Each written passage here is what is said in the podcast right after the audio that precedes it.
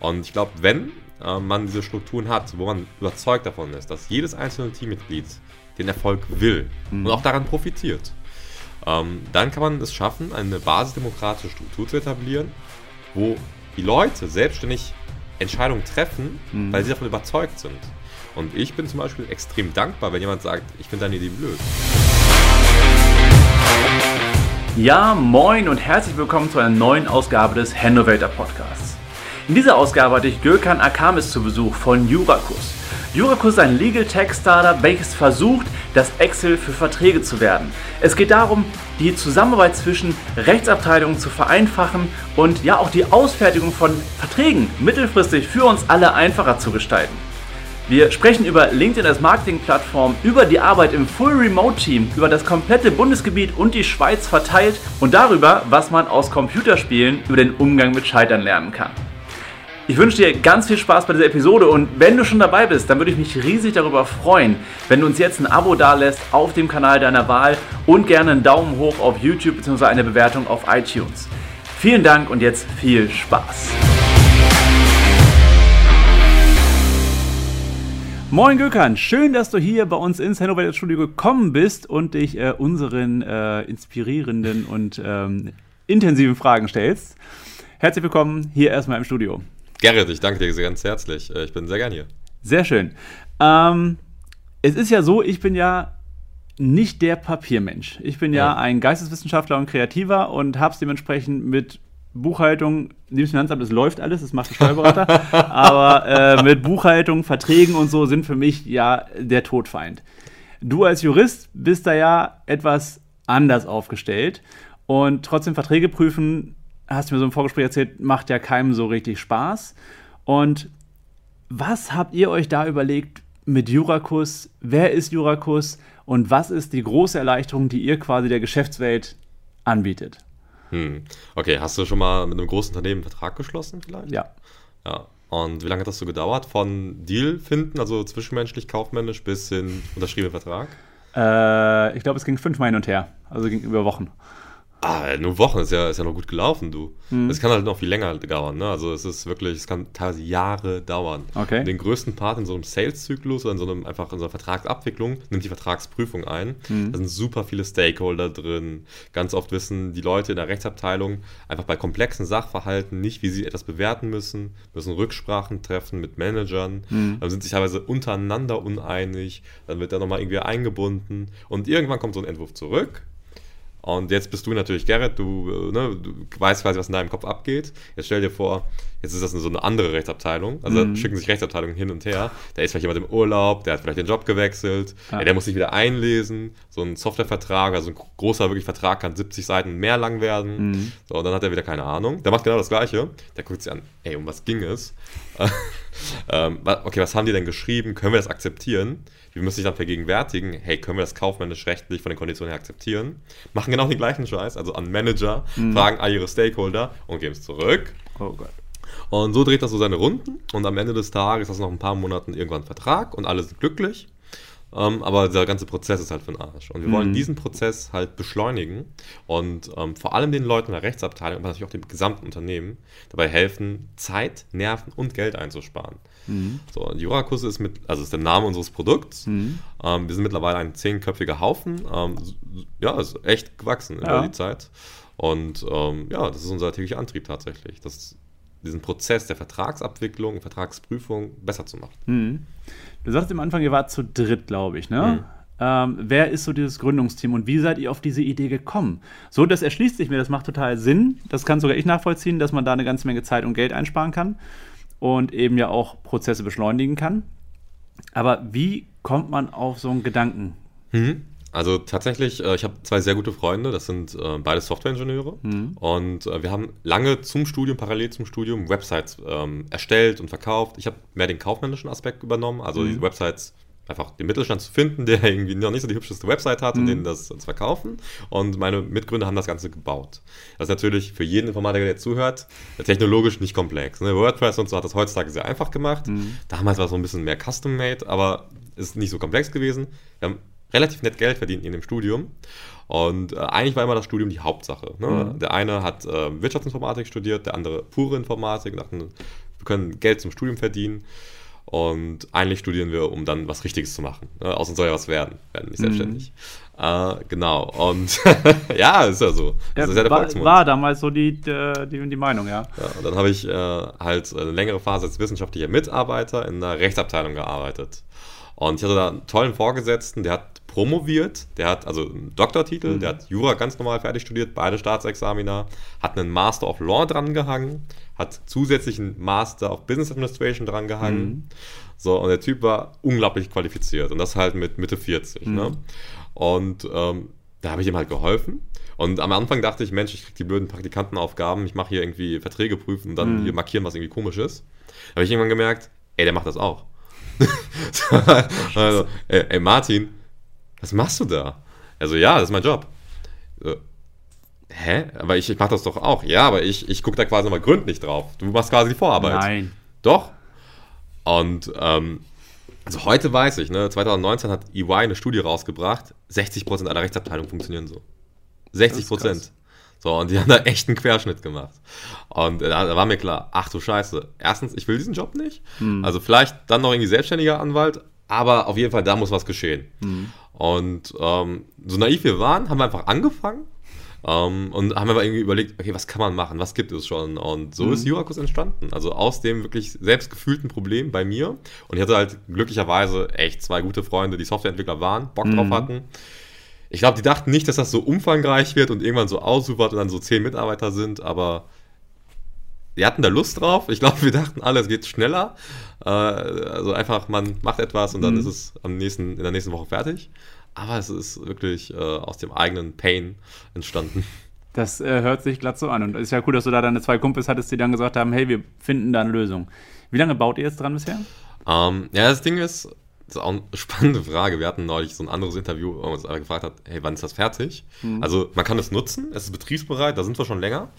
Ähm, es wird aber nie fertig sein. Ne? Man fragt ja auch nicht, wann ist mhm. Google die Suchmaschine fertig? Nee, wir sitzen da seit Ende 2018 dran. Mhm.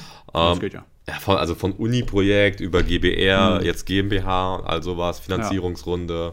all der Gedöns. Ähm, aber ja, es ist, ist schon nicht kurz, aber auch nicht lang. Und du sagst gerade, es ist nie fertig. Was meinst du damit? Also ich habe eine Ahnung, aber was, was meint ihr damit? Ja, die Sache ist, ähm, warum machen wir das? Also, das ist ja kein, ist ja kein Selbstzweck, Software zu bauen. Mhm. Also, außer man möchte es lernen, Software zu bauen, dann ist das ein Selbstzweck. Aber die Sache ist halt, wir wollen ja ein Problem lösen. Mhm. Und die Leute haben ein echt handfestes Problem. Und das macht wirklich keinen von denen glücklich. Ne? Also, keiner steht auf und sagt, boah, geil, Verträge prüfen. Mhm. Freue mich drauf. 70 Seiten. Ähm, nein, das tut keiner. So, und Deswegen äh, wollen wir ein Problem lösen. Und wir wissen, dieses Problem ist Bestandteil eines großen Zyklus. Mhm. Also da, na, irgendwo müssen Dokumente erstellt werden. Wir wissen heutzutage, da gibt es so Sockenschubladen, da sind Verträge drin, mhm. nimmt man sich was raus und verändert die Vorlage dann. Mhm. Das funktioniert ganz okay. Also damit fährt man gar nicht so schlecht, ähm, ist aber halt irgendwie nicht der heilige Grad. Mhm. Dann gibt es die digitale Signatur. Da gibt es amerikanische Anbieter, sind richtig gut, so DocuSign, mhm. Adobe Sign, mhm. funktioniert super. Ähm, wir arbeiten eng mit der Develop AG zusammen, ja auch Develop Sign. Mhm. Ähm, das sind tolle Produkte, da kann man digital unterschreiben. Was passiert aber dazwischen? Wie wird so ein Vertrag geprüft, abgewickelt und gespeichert? So, und da ist halt Word State of the Art, ne? Also Leute schicken sich Word-Dokumente von A nach B. So, und ähm, das sind solche Geschichten. Das, ja. Da musst du doch eigentlich, wenn ich jetzt nehmen wir an, ich bin Rechtsabteilung A, du bist Rechtsabteilung B. Okay. Und ich schicke dir jetzt ein Word-Dokument. Wie viele Seiten hat so ein Vertrag? 60? Hängt von der Branche ab. Ähm, kann von 5 bis über 500 gehen. Okay, sagen wir mal so 100 Seiten. Okay, 100 Seiten. Ähm, dann müsste ich ja, wenn du es mir jetzt zurückschickst, erstmal prüfen, ob du nicht auf diesen 100 Seiten irgendwo was verändert hast. Genau, das macht man normalerweise. Also, wenn man die guten Regeln der Rechtsabteilung einhält, macht man den Änderungsmodus. Mhm. Wenn das nicht passiert, dann ist eh Hopfen und Malz verloren. Dann hat sich die Bearbeitungszeit verzehnfacht gerade. Mhm. Aber wenn man das macht, dann ist das ein Bearbeitungsmodus. Das Problem ist, dass irgendwann, wenn man das oft genug macht, dieser Bearbeitungsmodus halt nicht ausreicht, weil man erstens nicht mehr weiß, was akzeptiert. Also diese, diese, du hast verschiedene Punkte, die einfach nicht passen. Mhm. Und so komplexe B2B-Geschichten zwischen Unternehmen, da gibt es halt da ist halt nicht so eine Verhandlung, kostet es 5 Euro oder 8 Euro, sondern nee, da halt geht es um so Millionen unter Umständen. Ja, wobei es halt nicht nur die Gelddimension ist, sondern auch die Art und Weise der Klauseln. Mhm. Also wann ist eine Abnahme, also wann findet eine Abnahme statt? Ähm, wie lange müssen wir, darf man damit werben? Gegenüber wem darf mhm. man werben? Gegenüber internen Investoren oder der Außenwelt darf mhm. man das erwähnen? Und diese Klauseln, ähm, die haben alle quasi so ein eigenständiges ähm, Readiness-Datum. Mhm. Man kann sich vorstellen, so die, diese kaufmännischen Aspekte, Preis, das ist relativ schnell erledigt. Mhm. Das macht vielleicht sogar der Einkauf. Dann hast du so ein paar Klauseln, die dauern halt länger und andere mhm. dauern noch länger und andere dauern noch länger. Und irgendwann findet man die Übersicht, hey, was haben wir eigentlich gemacht, wer hat wo zugesagt. Im Durchschnitt arbeiten zwölf Leute an so einem Vertrag. So, das ist halt auch nochmal relativ geil. So, und dann hast du so riesig, riesig viel Veränderungen. Und da muss einer drüber steigen. Mhm. Er muss immer auch diese Änderungen wieder rekapitulieren. Weil, ne, ich gebe dir diesen Vertrag. So, ich warte x Wochen, Monate, krieg den zurück. Weiß ich auch nicht mehr, was da drin stand. Mhm. Nee, nee, so, du hast so. ja nicht nur den einen Vertrag in der Genau, ne? Ja. Und dann äh, ist halt so einfach, dieses Know-how ist einfach schwierig. Ja. Und vielen wäre schon geholfen, wenn sie ihre eigenen Geschäftsrichtlinien, ihre Compliance, ihre kaufmännische mhm. Compliance verschriftlichen würden. Vielleicht mit Excel, vielleicht mit einem mhm. Blatt Papier. Denn wenn man so bei nicht trivialen Sachen ist und der eine in der Rechtsabteilung fragt den anderen, ähm, sind die oft nicht einer Meinung. Mhm. mhm. Was halt echt nochmal witzig ist, ne? Ja. Also, ihr nehmt quasi dieses Hick-Hack und hin und her und teilweise auch ja, Softwareproblem, dass es halt da auch Probleme von Seiten äh, Microsoft Office ja auch gibt. Ähm, und digitalisiert im Endeffekt die Jura-Branche noch ein Stück weit. Ihr seid ja wahrscheinlich nicht das einzige Unternehmen, welches versucht, im Jura-Bereich oder im Vertragsbereich zu digitalisieren. Hm. Ähm, worin unterscheidet ihr euch von anderen Unternehmen in eurer Branche? Hm. Also zum einen, ähm, wir gehen natürlich wirklich in so einem, wir sind in diesem Korridor Contract Review. Also wir mhm. gucken, wie kann man einen Vertrag prüfen und gehen gerade die Schritte, wie kann man einen Vertrag auch super gut digital abwickeln. Dass man nicht mehr Word-Dokumente und her mhm. schicken muss. Und ähm, in diesem Korridor haben auch wir Konkurrenz. Das ist echt, es gibt keinen Bereich, in dem es nicht Konkurrenz mhm. gibt. Äh, wir haben einen Konkurrenten aus München, einen aus Wien und dann halt die angloamerikanische äh, Konkurrenz. Und die Amerikaner, die unterstützen nur Englisch. Mhm. Wir unterstützen gerade nur Deutsch, das muss man dazu sagen. Und das war uns auch tatsächlich wichtig, weil die haben teilweise 40 Millionen geraced. Also mhm. wir wissen quasi, welches Problem die haben. Da sind auch ein paar andere Systematiken dahinter. Ne? Da ist mhm. viel mehr standardisiert. Und wir wollten halt nicht direkt einen Konkurrenzkampf mit den Amerikanern, sondern halt quasi uns in den deutschen Markt nehmen. Der ist bescheiden den genug. Den eigenen Blue Ocean finden quasi. Genau, den eigenen Blue Ocean finden. Die Blue Ocean Strategy, äh, Strategy so ist ja auch ein Begriff für uns gewesen. Mhm. Und haben gesagt, gut, wir nehmen erstmal den deutschen Raum und vielleicht nehmen wir danach Englisch, bietet sich an, vielleicht aber auch eine andere europäische Sprache. Mhm. So, dann kam uns der Datenschutzaspekt natürlich auch zugute. Und innerhalb des europäischen Wettbewerbs haben wir zwei relevante Konkurrenten. Wie gesagt, einer München, einer Wien. Mhm. Und wir haben die natürlich gut im Auge. Und wir wissen, wir sind zum einen schneller als die. Also die, die einen haben zwei Jahre vor uns angefangen mhm. und liegen jetzt hinter uns, so vom okay. Äh, Stand des Produkts. Die anderen haben jetzt vor einem Jahr angefangen, haben dabei ganz anderes gemacht. Mhm. So, und äh, wir haben zum Beispiel, bei uns kannst du schon den Vertrag, der wird online hochgeladen, kannst ihn direkt bearbeiten. Du kannst ihn bei uns bearbeiten und mit mhm. einem Link einfach teilen dass der andere den Link aufruft und den Vertrag sieht. Ah, cool. So, und dann halt daran arbeiten kann. Ja. So, er sieht dann natürlich nicht quasi, was äh, deine Compliance ist, so das, das mhm. sieht der Anwender bei, intern, aber der kann damit halt schon mal digital nacheinander arbeiten. So, und jetzt sind wir gerade dabei, dafür zu sorgen, dass es nicht mehr nacheinander ist, sondern gleichzeitig. Ähnlich wie bei einem Google Doc zum Beispiel. Genau, aber Google Doc ist halt äh, doch sehr vereinnahmt, weil Google Doc, mhm. also Google hat ein sehr proprietäres Dateiformat, mhm. die akzeptieren halt auch nur, dass du quasi bei Google ja. Doc bist. Und man kann sich so ein bisschen vorstellen, als hättest du so eine, ja doch, Google Doc Word Bearbeitungsmodus mit einem Chat und du triffst dich halt da zum Termin. Mhm. Dann macht ihr das alle. Mhm. So, und das ist halt äh, eine Funktion, da wissen wir, da sind die Leute heiß drauf, weil es auch enorm Energie zieht, ne? ich, hin und her zu machen. Ja. Weil du wartest ja auch immer, was macht der andere jetzt, ne? Das heißt, im Endeffekt seid ihr bedingt durch deine erste Anstellung ähm, auf ein Problem gestoßen und wir sprechen ja hier häufig vom Thema Innovation. Mhm. Ähm, Innovation ist ja, sage ich, glaube ich, in jedem Interview, ähm, so, ein, so ein etwas schwammiger Begriff, so wie Agilität oder ähm, New Work. Ähm, wie definiert ihr für euch Innovation? Haltet ihr euch für innovativ? Hm.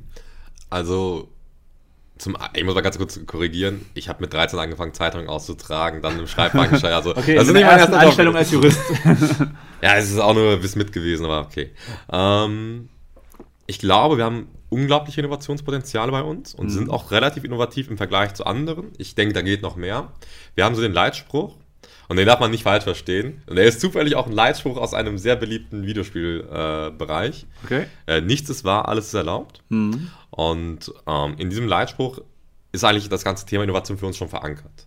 Es gibt eigentlich keine starren Wege. Ja, mhm. Es gibt so ein paar Sachen, da ist relativ offensichtlich so, Gift sollte man nicht essen, mhm. manche Sachen, Feuer sollte man nicht anfassen, aber ansonsten ähm, wir wissen gar nicht oft, was wahr ist. In der Automobilbranche dachten viele, sie wüssten die Wahrheit. Mhm. Und dann kam so ein Verrückter aus dem Silicon Valley und hat halt irgendwie andere Autos gebaut. Ja. So, ähm, jetzt ne, ist auch ein bisschen polarisierend immer mit Tesla, aber vom Prinzip her. Ja, du her, kannst auch das Smartphone nehmen, du kannst genau. ein iPod nehmen, es gibt ganz viele Beispiele da, ja. Genau, so und ähm, wir haben die Wahrheiten nicht. Und was ich zum Beispiel sehr gerne mache, wir haben nebenbei eine extreme Basisdemokratie bei uns. Mhm.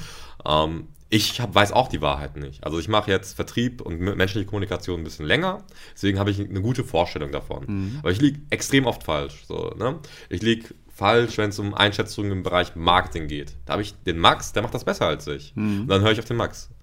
Und ich glaube, wenn äh, man diese Strukturen hat, wo man überzeugt davon ist, dass jedes einzelne Teammitglied den Erfolg will mhm. und auch daran profitiert, ähm, dann kann man es schaffen, eine basisdemokratische Struktur zu etablieren, wo die Leute selbstständig Entscheidungen treffen, mhm. weil sie davon überzeugt sind. Und ich bin zum Beispiel extrem dankbar, wenn jemand sagt, ich finde deine Idee blöd. Weil, mhm. und äh, so unabhängig der Tatsache, dass ich irgendwie äh, theoretisch sein Vorgesetzter bin, mhm. ähm, diesen Mumm aufbringt. Denn das ist wahre Innovation. Wenn man die Ideen strukturell schon im Keim erstickt, wie es Konzerne oft leider tun, mhm. dann hat man da gar keine Chance für Innovation. Und das andere ist, es sind so viele Sachen möglich und erlaubt. Also man muss oft einfach machen und gucken, wie es läuft. Ne? Mhm. Wir probieren ganz vieles aus. Wir stellen auch ganz oft fest, es ist scheiße. Dann mhm. machen wir es halt nicht mehr. So, wenn es halt gut läuft, dann machen wir es öfter. Vielleicht auch mhm. mit doppeltem Budget. Ne? Und sehr vieles ist erlaubt. So ein paar Sachen sind illegal, sollte man lassen. Aber einfach machen. Ne? Ja. Aber wie würdest du die Innovation definieren? So als Begriff. Was bedeutet das für euch? Ja, Innovation als Begriff. Hm. Ich würde sagen, da geht man in eine Richtung von ähm, ständiges Hinterfragen. Mhm. Also wir hinterfragen alles, was wir tun. Wir hinterfragen unsere Kanäle, auch unsere Zielgruppe, was wir machen. Ähm, das fängt vom Kleinen an. Sollten wir die Leute duzen oder siezen? Mhm. Wie treten ja. wir auf? Ne? Äh, trete ich hier mit Hemd, Jackett, äh, Sakko auf oder Jogginghose. Mhm. So, was interessiert unsere Zielgruppe? Und manchmal zieht es auch andersrum. Also je nach äh, Event kann man natürlich auch ganz anders auftreten und die mhm. Erwartungshaltung durchbrechen. Und wenn wir dieses ständige Hinterfragen beibehalten, dann können wir halt vor allem innovativ sein. Mhm. Weil wenn wir einfach etwas absegnen und es als gegeben nehmen, dann ist es halt Stillstand. Und Stillstand bedeutet für mich immer Sterben. Mhm. Und ähm, wir hinterfragen alles. Das ist so eine der großen Prinzipien bei uns. Es ist natürlich in manchen Bereichen einfacher als in anderen. So, ich habe zum Beispiel kein extrem großes technisches Verständnis. Ne? Also mhm. natürlich so auf einer oberflächlichen Ebene ja, aber ich, ich äh, kann den Code nicht selber schreiben. Mhm. So, und ähm, weil man jetzt beim Refactoren und äh, Tests schreiben äh, so viel innovativ sein kann, bedingt. Mhm. Kann man da gucken, ob es andere Tools gibt, um das noch geiler zu machen? Auf jeden Fall. Mhm. Ja, nee, auf jeden Fall ähm, ähm spannend. Und es ist ja so, dass Deutschland jetzt ja nicht innovationsfeindlich ist, aber jetzt auch nicht, ich sag mal, ähm, auf der Agenda Nummer eins stehen hat, ähm, wir wollen jetzt hier alles neu machen. Wir Deutschen sind ja eher dafür bekannt, erstmal lange, lange, lange abzuwarten und dann mhm. mit Volldampf reinzugehen. Ähm, was sind denn momentan so die größten Herausforderungen für euch? Ähm, vielleicht auch jetzt im Bereich der, der globalen Krise im Moment, hat euch die irgendwie tangiert? Aber auch ansonsten, so, so, wo sind eure größten Herausforderungen als Unternehmen Jurakus? Hm. Spannende Frage. Also die globale Krise hat uns natürlich tangiert, wie alle anderen auch. Mhm. In unserem Fall ähm, wurden ganz viele Kundengespräche so ein bisschen auf Eis gelegt, weil die Budgets eingefroren wurden. Da hatten auch Menschen einfach fundamentalere Probleme, muss man auch ganz mhm. ehrlich so sagen. Ne? Wenn da jemand sich fragt, hey, habe ich meinen Job noch nächsten Monat, ja. dann ist auch einfach unser Produkt egal. Das ist einfach dann egal. Mhm. So, und das nimmt man natürlich auch keinem krumm. Jetzt äh, merken wir tatsächlich so im Nachgang, ähm, die Unternehmen machen weiter, bis auf halt die wirklich hart getroffenen mhm. Branchen wie Touristik. Und in diesen, ähm, also diese Unternehmen, die weitermachen, die werden jetzt auch sogar digitaler. Mhm. Also einfach durch diese ja, nicht mehr gegebenen örtlichen Veranstaltungen, viele haben Homeoffice, Remote Work, irgendwas in die Richtung eingeführt ähm, muss man halt auch gucken, wie macht man das. Ne? Mhm. Also zumindest wird das Blatt Papier damit schon mal schwieriger. Mhm. Das ist äh, zu unserem Vorteil. Und da gucken auch viele, wie kann man sich digitalisieren. Und jetzt kann man sagen, die Nachfrage ist gestiegen bei uns. Mhm. Ne? Da haben wir auch das große Privileg. Und wir haben auch das große Privileg tatsächlich, dass wir in der Krise einen doch sehr großen Geldbetrag an, Finan an einer Finanzierungsrunde stemmen konnten. Ah, okay. So, das ist äh, doch wirklich ein Privileg, weil anderen geht es da ganz anders. Mhm.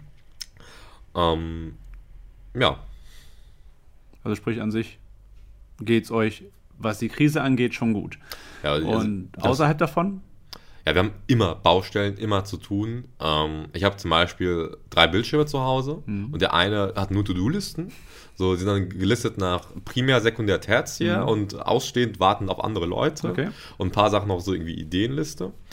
Ähm, was wir natürlich als Thema haben, wir sind ein Startup, das heißt, ne, wir haben Geldbetrag und Mhm. wir haben äh, Kundschaft, gar nicht mal so wenige. Und waren noch kurz in den schwarzen Zahlen. So, aber äh, vom Prinzip her tauschen wir immer Wachstum gegen Profitabilität. Und da muss man heiden vorsichtig sein, äh, dass das halt gut aufgeht.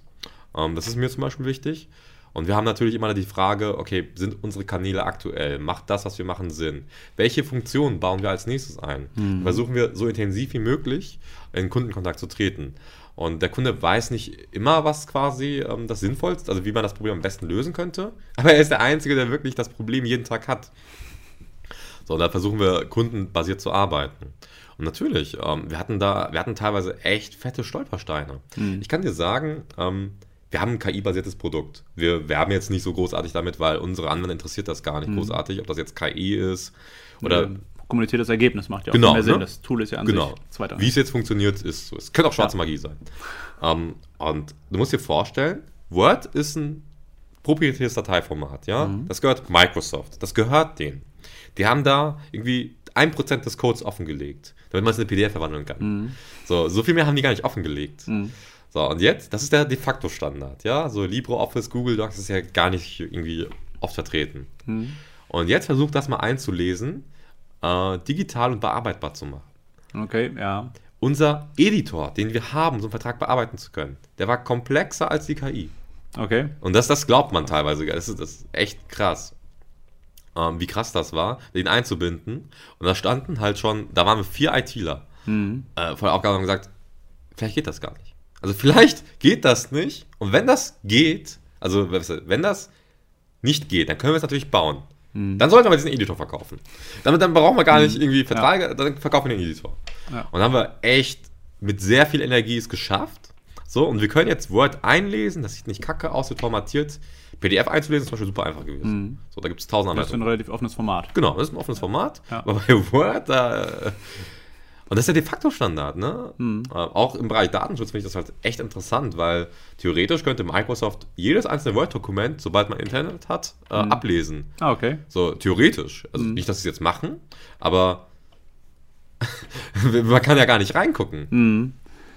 Das ist natürlich schon, wenn das nicht geklappt hätte, so, wenn ihr diese Möglichkeit nicht gefunden hättet, Mhm.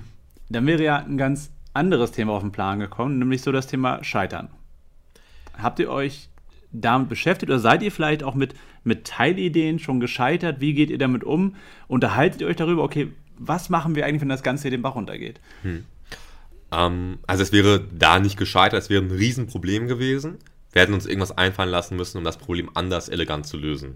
Dann wären wir auch vielleicht nie in diesen Bereich Vertragsabwicklung gekommen, sondern immer nur in den Bereich Vertragsprüfung. Also hätten das quasi in eine, irgendwann nie als PDF oder so ausgegeben, irgendwas da probiert, aber es wäre nie in diesen Bereich Abwicklung gekommen. Ähm, ich glaube, man scheitert viel, man scheitert oft und leider ähm, ist es verpönt zu scheitern. Also ich habe ja anfangs erwähnt, ich habe ähm, neben dem Studium auch immer wieder Sachen als Selbstständiger gemacht. Und da gehen auch super viele Sachen schief. Wir probieren auch verschiedene Marketingaktionen aus, die gehen schief. Ich kann dir zum Beispiel sagen, wir haben jetzt auf LinkedIn ein, ähm, so eine Slideshow gebastelt, ist ho- da hat echt viel Energie reingesteckt. Das fängt an mit, das ist Christian, Christian hat dieses Problem. Das sind 30 Bilder, da klickt man sich durch. Das ist aber echt gut grafisch gelöst. Und äh, wir haben halt festgestellt, hey, sobald man externen Content bespielt auf LinkedIn, drosselt das einen die Follower-Base. Ja. Von unseren 1000 Followern haben das irgendwie nur 300 gesehen. So, also nicht mal extern, sondern wirklich nur die organischen Follower. Aber von denen haben 90% draufgeklickt. Und das ist eine brutale Zahl. Also für ist ist eine, eine Engagement Rate, da, da wird man verrückt bei. Ja. Ähm, und dann ist halt die Frage, was ist eigentlich Scheitern? Sind wir gescheitert, weil das so viele nicht gesehen haben? Ja. Haben wir dafür irgendwie eine unfassbar gute Engagement Rate dafür gehabt? Auch ja. Ähm, und wir scheitern ganz oft. Also wenn man halt Sachen auswählt, dann muss man auch scheitern. Es wäre echt komisch, wenn man glaubt, äh, dass man, naja, bei jedem Versuch den schwarzen Treffer landet. Ich glaube, man würde es im Videospieljargon immer sagen, solange die Quote der Siege über der Quote der Niederlagen liegt, muss man nur oft genug spielen. Ja, Startups und Gamification ist ja was, oder überhaupt mhm. dieser Games-Jargon ist ja was, was ganz viel irgendwie äh, übereins geht. Und da bin ich vollkommen bei dir. Solange du einmal häufiger aufstehst, als du hinfällst, das wäre so das übersetzt so ins normalsterbliche Jargon quasi, ja. ist das ja auch definitiv ähm, ein Sieg. Ne? Im Endeffekt mhm. geht es ja dann ums Big Picture. Habt ihr denn irgendwie sowas wie so ein Big Picture, so ein großes Why, so ein großes Warum, was ihr irgendwie bewegen wollt? Was ist das, was ihr in dieser Welt verändern wollt? Also ich glaube, im persönlichen Rahmen ist das bei jedem etwas ganz anderes. Mhm. Als Team möchten wir vor allem einen Mehrwert schaffen. Wir wollen einen Mehrwert schaffen, der Mehrwert soll immer größer werden. Das heißt, ähm, die Verträge zu prüfen ist das eine. Das abzuwickeln macht es noch besser. Mhm. Vielleicht die Verträge auch noch zu verwalten, weil wir müssen die heute schon irgendwie containern. Das heißt, wir müssen die irgendwo schon verwaltbar, wiederfindbar machen. So, das, dann wird es noch größer, dieser Mehrwert. Dann gehen wir in den Bereich, okay, kann man auch dafür sorgen, dass mit dem gleichen Prinzip, in dem Verträge geprüft werden, einfach auch Verträge erstellt werden können. Mhm. Wäre das nicht denkbar? Dass wir einfach sagen, dass das, das sind unsere Punkte. Bitte, liebe KI, macht mit diesen Punkten einen Vertrag. Mhm. So, das wäre dann das noch größere Picture. Und wenn wir dann natürlich das Wunschkonzert erfüllt haben, dann sind wir der gesamte Lebenszyklus, die komplette vertikale Integration von Vertrag erstellen, über Vertrag prüfen, über Vertrag verwalten und abwickeln, mhm. bis hin zur digitalen Signatur. Wenn wir quasi zum Excel für Verträge werden, weltweit, in allen Sprachen, ja, das wäre natürlich super geil. Mhm. So, das ist äh, unser großes, großes Ziel. Natürlich muss man einfach sagen, wir backen auch kleine Brötchen. Ne? Aktuell ist unser Ziel, so viele Leute wie möglich mit dem Produkt, das wir jetzt haben, glücklich zu machen. Mhm. Das noch besser zu machen und uns dann zu überlegen, wie können wir in die nächste Phase kommen. Mhm. Also, wie können wir unser Team noch weiter skalieren? Und da haben wir gewisse Herausforderungen. Wir sind zum Beispiel ein Full Remote Team. Mhm. Wir haben Mitarbeiter von Bremerhaven bis nach Konstanz. Okay. So, das sind, äh, ich glaube, unter, also ne, diese Strecke sind 900 Kilometer. Das ist echt groß so. Mhm. Und ähm, aktuell ist einer in Dänemark, der andere in Portugal bis Mittwoch und einer fährt nach Schottland. Ja. So machen Remote Work. Und, und dann müssen, müssen wir uns auch natürlich überlegen, wie kriegen wir unsere Strukturen in eine Richtung, dass das gut funktioniert, mhm. auch mit vielleicht 100 Leuten irgendwann. Mhm. So, und das, äh, das ist natürlich eine Baustelle, an der wir auch wieder sitzen ist euer Ziel da, ein, den, den Standort Hannover als zentralen Fixstern quasi im Unternehmen ähm, ja, zu fixieren, zu manifestieren mhm. und dann aber so trotzdem wie so Satellite-Spots weltweit euren Mitarbeitern zu ermöglichen. Mhm, genau. Das ist auch tatsächlich heute schon so. Also wir haben so einen kleinen, also wir haben Coworking Space gemietet, das ich mhm. nicht Satellite-Spot nennen, das wäre vielleicht anmaßend, war halt im Ruhrgebiet, ne, wo mhm. einfach ein paar von uns sind. So, und ich glaube, das ist eine Richtung, die machen schon viele amerikanische Startups so. Mhm weil sie auch festgestellt haben, es gibt einen War of Talents. So in Berlin findet man keine Leute. Was machen wir? Naja, wir müssen uns ändern. Mhm. Wir können nicht einfach sagen, hey, äh, Bürgermeister, hol mir neue Studenten ran, ja. sondern wir müssen uns auch verändern. Und ähm, so sehen wir unseren Mehrwert, dass wir quasi mit dieser Remote-Arbeit einen Mehrwert für unsere Mitarbeiter geben können und mhm. gleichzeitig natürlich auch ähm, unseren Bedarf decken können. Und das wird wahrscheinlich in eine Richtung laufen, wo wir sagen, wir haben unser Headquarter, das ist in Hannover. Mhm. Das wollen wir auch ausbauen. Ähm, und natürlich muss man halt gucken, es kommt irgendwann auch eine Bürokratieebene, wo Leute vor Ort sein müssen. Mhm. Ne, das geht in den Bereich Verwaltung, Buchhaltung. Mhm. So, das ist äh, aktuell tatsächlich Gründerarbeit noch. Ja. So, und ähm, das sind oft Positionen, die werden vor Ort ausgefüllt. Aber wie kriegen wir es hin, dass wir alle Leute gut mitnehmen? Mhm. Vielleicht auch, wenn die äh, unterschiedliche Zeitzonen haben. Mhm. Ja, ist auf jeden Fall ein spannendes Thema. Aber warum warum seid ihr überhaupt in Hannover? Was macht Hannover für euch so interessant? Hm. Und denkst du, dass Hannover eine gute Region ist, um, um da innovativ als Startup tätig zu sein? Mhm. Also, ähm, ich komme aus dem Ruhrgebiet und im Ruhrgebiet bin ich zwar aufgewachsen und ich bin fürs Studium nach Ostwestfalen-Lippe gezogen. Mhm. Das heißt Paderborn-Bielefeld. Mhm. Und ähm, dort habe ich auch echt tolle Kontakte knüpfen können. Ich war in der Founders Foundation. Aber irgendwie hat dieses Gefühl, der, der, dieses Heimatgefühl gefehlt. Und das ist echt schwierig zu beschreiben, das Gefühl, aber es war dieses Prinzip von, hm, wir könnten uns hier engagieren, wir könnten was machen, aber irgendwie sind wir anders. Mhm. Und dieses irgendwie anders, ähm, das hat halt irgendwie dann auch wieder einen Ort gesucht, an dem es passt. Mhm. Und da haben wir das gemacht, was alle Leute machen, die nicht wissen, wohin mit sich. Wir haben uns in jedem Accelerator-Programm beworben, das wir ergoogeln ah, konnten. okay. Also wir haben aber überall beworben, wurden irgendwie von 100 Mal 10 Mal genommen, mhm. also zum Vorstellungsgespräch und haben uns dann selbst proaktiv für Hannover und die Venture Villa entschieden. Also es ist im Grunde eine Wahl gewesen tatsächlich. Mhm. Ähm, weil es passt geografisch gut, es passt ähm, von den Umf also einfach von den Rahmenbedingungen her sehr gut. Ne? Hauptstadt von Niedersachsen, mhm. dann ist man nicht quasi in diesem NRW-Subkrieg, so, mhm. wo sich die, die eine Metropole mit der anderen prügelt, sondern man, Hannover hat halt einen gewissen Stellenwert in Niedersachsen. So, man hat die Venture Villa, das ist eine familiäre Atmosphäre, da sind unterschiedlichste Produkte, Leute, Startups. Mhm. So, und da haben wir uns wohlgefühlt und deswegen sind wir in Hannover. Ja. Wie nimmst du denn jetzt aus der Erfahrung heraus Hannover wahr? Es gibt ja nicht nur die Venture Villa, es gibt ja auch Hannover Impuls, es gibt äh, den Hafen, es gibt ja verschiedenste ähm, Startup-Zentren im Endeffekt. Ähm, denkst du, dass Hannover ein guter Ort ist, um zu gründen? Ja, auf jeden Fall. Also ich kann das nur empfehlen. Ähm, vor allem auch in Hannover kann ich nur empfehlen. Jetzt mit dem Hafen hatte ich noch nicht so den engen Kontakt. Ich war da auf zwei Veranstaltungen, mhm. da kann ich nichts zu sagen. Haben auch eher so einen sozialeren Touch. Ne? Sozial kreativ, ja. Ja, genau. Und das ist ja auch voll in Ordnung. Ist halt ja. nur, wir sind da halt weit weg von, mhm. mit dem, was wir machen. Und ähm, Hannover Impuls und auch die Venture Villa selbst haben uns immens geholfen. Die Venture Villa ist ja auch ein Subprojekt von mhm. Hannover Impuls. Also sei es ähm, durch die Büroprämie, also man kriegt äh, so viel Geld, dass man das erste Jahr Büro irgendwie damit bezahlt mhm. bekommt ähm, sei es irgendwie durch das Gründungsstipendium, was man in Anspruch nehmen kann. Wir haben in dem Wettbewerb 21.000 Euro gewonnen. Das ist halt das ist auch echt ja. äh, von Hannover Impuls.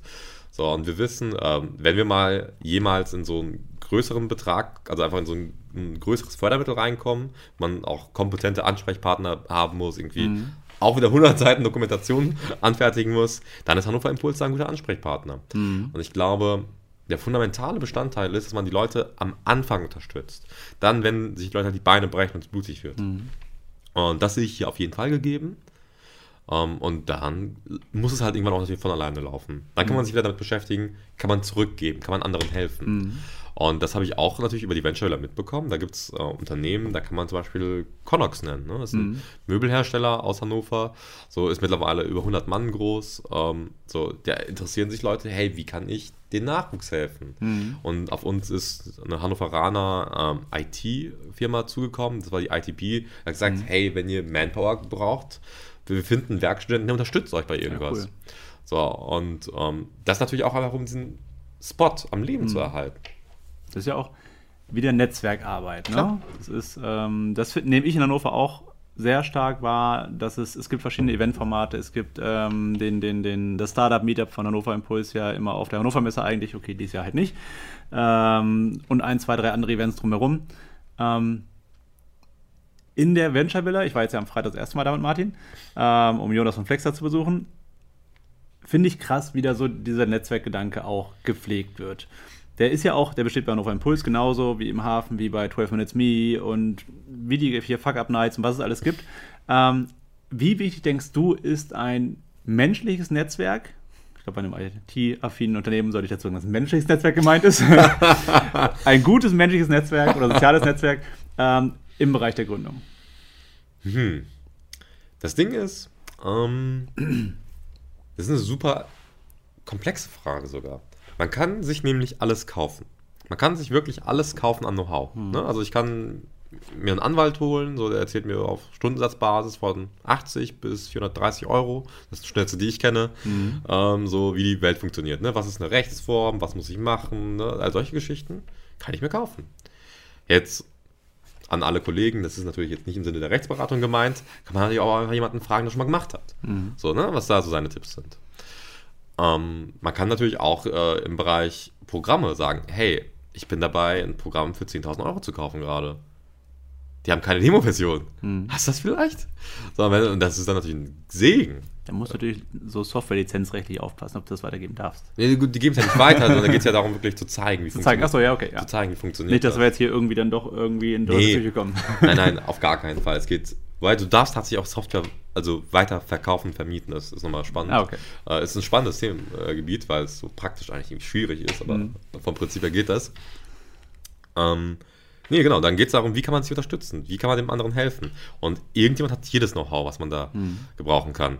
Wir hatten zum Beispiel, ähm, ich, ich, also ich bin irgendwie voll langweilig, ich habe Instagram nicht und TikTok habe ich auch. Also ich bin da, ich hatte ja voll, voll verpennt, ich bin irgendwie wie 40. Und ähm, so, und dann wurde ich mal abgeholt da. Und an sich ist das eine spannende Sache. Jetzt nicht für das, was wir machen, mhm. aber grundsätzlich eine spannende Sache. Und das wäre halt sonst aber auch nie meine Lebenswelt gewesen. Mhm. Wohingegen andere, ähm, so, die haben da ganz andere Probleme. Und man kann sich das alles kaufen, wenn man ein gutes Netzwerk hat. Dann kann man sich diese Informationen besorgen und, zu, also kostenlos besorgen. Und zusätzlich hat man halt Ansprechpartner, die gewillt sind, einem zu helfen, weil sie Selbsthilfe brauchen werden. Mhm. Ich glaube, das ist spannend, dieser Bereich, diese, diese Barter-Deals, diese eine wäscht die andere Geschichten, dass man eben Ressourcen teilt so ein Stück weit. Das hilft, glaube ich, gerade am Anfang, wenn man sich halt zum Beispiel jetzt einen Grafikdesign noch nicht leisten kann, dass man da eben mit rein und sagt, alles klar, hey, wie kann ich dich unterstützen, damit du mich unterstützt? Ja. Das ist, denke ich, auf jeden Fall ähm, super wichtig. Ähm, ja, Gürkan, ich bin mit meinen Fragen durch. Die letzte Frage. Geht ja echt schnell, ne? Verrückt. Ja, das ist ähm, war ein super nettes Gespräch. Am Ende frage ich immer so ein bisschen, okay, wenn du jetzt dran denkst, uns hören ja vor allem Leute zu, die entweder gegründet haben oder gründen wollen, ähm, aber vielleicht auch eben aus eurem Vertragsbereich. Ähm, was wäre so ein letzter Ratschlag, ein letzter Satz an die Zuhörer, den du da gerne noch loswerden würdest? Hm. Also falls jemand tatsächlich in diesem Bereich Contract Review gründen möchte, ähm, bitte meldet euch auf akamis.jurakus.de und schreibt eine Bewerbung irgendwie mit zwei, drei Zeilen, statt zu gründen. Das wäre ganz toll. ähm, nee, jetzt mal ganz im Ernst. Es ist anstrengend, hm. es ist ein Risiko und es wird aber auch belohnt. Es wird belohnt, äh, am Ende vielleicht mit Geld. Ähm, es wird vor allem mit einem, mit einem Gefühl belohnt, was man sich halt schwierig erfühlen kann, wenn man das nicht gemacht hat. Hm. Man ist glücklich und man ist Herr seiner selbst. Man trifft Entscheidungen. Ich beschreibe das immer gerne wie das erste Mal alleine Autofahren ohne Fahrlehrer. also hm. ich habe ohne begleitetes Fahren den Führerschein gemacht, deswegen ähm, ist immer was anderes. Ne? Also wenn da Mama oder Papa dabei ist, dann ist das nochmal bestimmt ein hm. bisschen entspannter. Aber ich habe mich gefühlt wie, wow, was mache ich hier? Ich könnte sterben. Mhm. Und es ist auch so, man kann in so einem Auto sterben, wenn man das erste Mal alleine fährt. Man muss es halt hinkriegen, zu überleben und das Ganze sinnvoll einzusetzen, was man an Ressourcen hat. Und wenn man diese Freiheit dann auch, also nicht nur also mit der Freiheit umgehen kann, sondern diese Freiheit auch dann genießen kann, dann hat man es wirklich innerlich geschafft. Das ist eine sehr große Form der Selbstverwirklichung. Und ich kann jedem nur den Tipp geben, gebt nicht auf. Das ist ein, das ist ein Marathon, kein Sprint, mhm. aber er wird im Niveau eines Sprints leider gelaufen. So, und deswegen muss man sich seine Ressourcen gut äh, einteilen. Man braucht tolle Co-Founder, sonst wird das nichts. Keiner mhm. kann alles alleine. Und äh, man muss auch irgendwo kreativ werden. Und wenn das alles nicht geklappt hat, dann kann ich zumindest da auch wieder zum, zum Punkt Scheitern sagen. Es gibt Unternehmen, die wertschätzen einen erfolgreichen Versuch, der vielleicht dann gescheitert ist, mhm. mehr als einen Abschluss. Mhm. Sei es ein BWL-Master oder sonst etwas. Mhm. Tatsächlich, also wir zum Beispiel, ich habe keinen meiner Mitarbeiter nach einem Zeugnis gefragt oder also. Ich glaube, da ändert sich auch einiges gerade. Ja, es geht immer mehr um Skills. Ja. Gökhan, ich danke dir für deine Zeit. Gerrit, ich muss die, dir danken. Für die Informationen. Und ähm, ja, super spannend, was ihr macht. Und falls du vielleicht ja in einem Unternehmen bist, was so mit Vertragsabwicklung zu tun hat und ähm, vielleicht sogar auch eine Rechtsabteilung hast, wir haben ja auch Leute, die bei Conti arbeiten oder sonst wo, ähm, schaut euch Jurakurs auf jeden Fall mal an. Und ähm, allgemein, ja, Venture Villa ist immer ein Besuch wert ruft vorher an, weil es jetzt nicht so, dass da immer Tag auf der Tür ist. Man sollte schon wen kennen, der da irgendwie sitzt. Oder eben zu den offiziellen Terminen kommen, die momentan etwas eingeschränkt sind. Ähm, ja, vielen Dank für deine Zeit. Jetzt wäre ein guter Zeitpunkt, wenn du das Jura Ach ja, Entschuldige. ja. Wir haben da tatsächlich noch was mitgebracht für dich. Ähm, wir haben uns clevere Marketing-Gags einfallen lassen. eins davon ist unser Jurakus-Bier vorne das Logo, hinten, was man quasi spart, wenn man unser Produkt einsetzt, anstatt es nicht zu nutzen. Und das möchte ich dir an dieser Stelle schenken. Das ist der Prototyp. Ähm, ja, sehr cool. Dankeschön. Gerne. Da bin ich, mal gespannt. Mich. Blaue Linie ist sogar alkoholfrei, ne? Weiß ich gar nicht. Vielen Dank, dass du dir diese Folge bis zum Ende angeschaut bzw. angehört hast. Das bedeutet uns eine ganze Menge, denn das zeigt, dass du dich wirklich für das interessierst, was wir hier tun. Das kannst du natürlich auch gerne zeigen, indem du uns auf der Plattform deiner Wahl abonnierst, auf YouTube einen Daumen nach oben dalässt oder eine Bewertung auf iTunes hinterlässt. Gerne kannst du uns auch deinen Freunden empfehlen. Wenn du uns beispielsweise in deiner Insta-Story text, dann verlinken wir das auch gerne weiter. Wir scheren da auch gerne unsere Reichweite mit dir, sodass im Endeffekt alle gewinnen. Das klingt doch fair, oder? Und jetzt wünsche ich noch einen ganz geilen Tag. Alles Gute, bis zur nächsten Woche. Ciao.